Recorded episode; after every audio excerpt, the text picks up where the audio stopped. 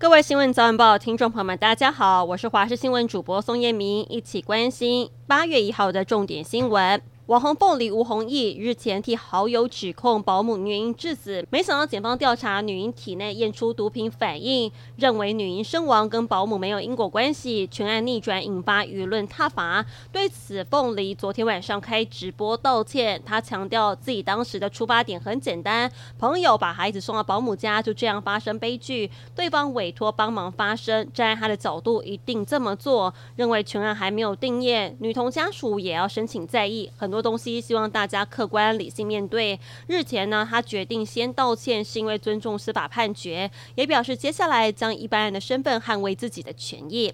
为了节能减碳，民众只要购买经过核定能源效率分级为第一级或第二级的家电，包含新电冰箱、新能暖气机以及除湿机，每台最高减征货物税台币两千元。财政部表示，从二零一九年的九月份起实施节能家电退税，四年来已经核定货物税税额达一百四十一亿元。另外，国税局也提醒，有部分民众因为不了解导致无法退税，常见的四大错误包含逾期申请没有在交易日的次日起六个月内申请，有民众采简化身份认证线上申请方式，却没有上传存折封面，或是申请人非实际的买受人，以及资料有误，都是导致无法退税水的原因。台湾人爱看电影，有哪些是民众心里忘不掉的经典场面呢？根据 Line Today 从六月十四号到七月七号期间所进行的线上票选活动，整理出台湾人最爱的电影台词金句排行榜。第一名是由电影《海角七号》的“留下来或是我跟你走”荣登冠军，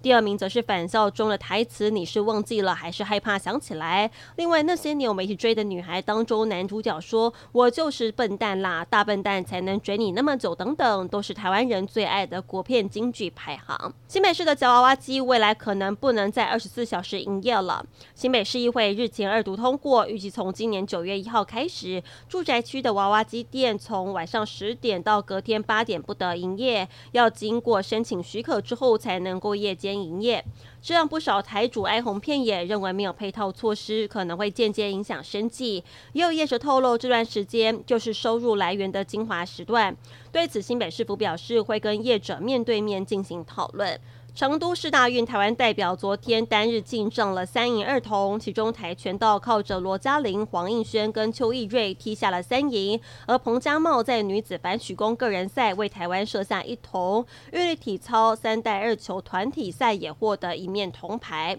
英国金融时报日前报道，民进党总统参选赖清德的进白宫说引发了美方关切，没有国务院发言人米勒不愿意评论此事，仅重申美国一中政策不变。巴基斯坦一个激进的伊斯兰政党在前天于西北部举行政治集会时遭逢了炸弹攻击，爆炸造成至少五十四人丧命，其中包含二十三名孩童。极端组织伊斯兰国宣称犯案。